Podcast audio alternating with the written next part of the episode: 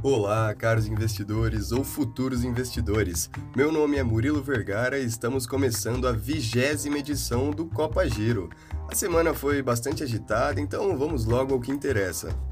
Aqui no Brasil, o IPCA 15, uma prévia do índice de inflação, registrou um aumento de 0,13% de junho para julho, a menor variação mensal em dois anos.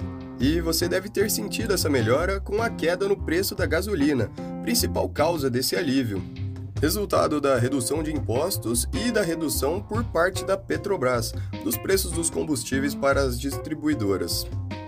Apesar de tudo isso, você também deve ter percebido mais um aumento no preço dos alimentos e bebidas, em especial o leite, que atinge valores assustadores, com uma alta de 22% no mês de julho e um acumulado no ano de 57%. Ainda aqui no Brasil, o RG deixará de existir. Nesta semana começou a ser emitida a CIN, Carteira de Identidade Nacional, um documento que trará somente o número do CPF.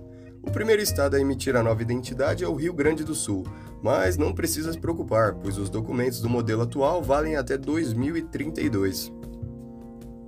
E não poderíamos deixar de citar a Petrobras, que, para alegria dos investidores, aprovou a distribuição de 88 bilhões de reais em dividendos, totalizando R$ 6,73 por ação.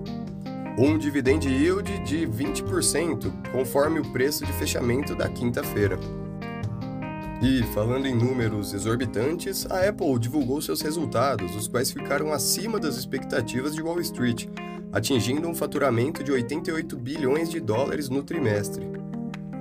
Incrivelmente, o crescimento não veio dos iPhones, e sim das assinaturas dos seus serviços, que já passam de 800 milhões de contas, ou seja, mais de 10% do mundo. Porém, nem só de maçãs vive os Estados Unidos, como podemos observar nos resultados trimestrais do país. Seu PIB encolheu 0,9% e, assim, a maior economia do mundo entra em recessão técnica, que ocorre quando há uma queda no PIB por dois trimestres consecutivos. Agora, indo lá para o campo de batalha no leste europeu, você se lembra que sexta passada falamos sobre o acordo entre Rússia e Ucrânia que liberaria os portos para exportação de grãos? Então, no dia seguinte ao acordo, a Rússia atacou com mísseis o principal porto ucraniano, a Ucrânia diz que o ataque foi feito exatamente onde os grãos estavam. Aparentemente, não há avanços para um possível fim da guerra. Já no mercado das criptomoedas, o mês de julho representou um respiro, em meio ao colapso dos últimos tempos, o Bitcoin ronda os 24 mil dólares nesta sexta-feira, com alta acumulada de 20% no mês, enquanto o Ethereum teve a maior subida em um ano e meio, com 60% de valorização.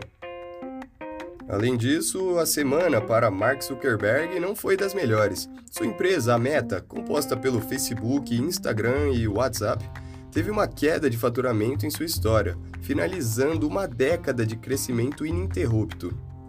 O resultado assustou o mercado e as ações da empresa chegaram a cair 10% no dia em que foi divulgado. Rapidamente, vamos ver como as bolsas se comportaram na semana.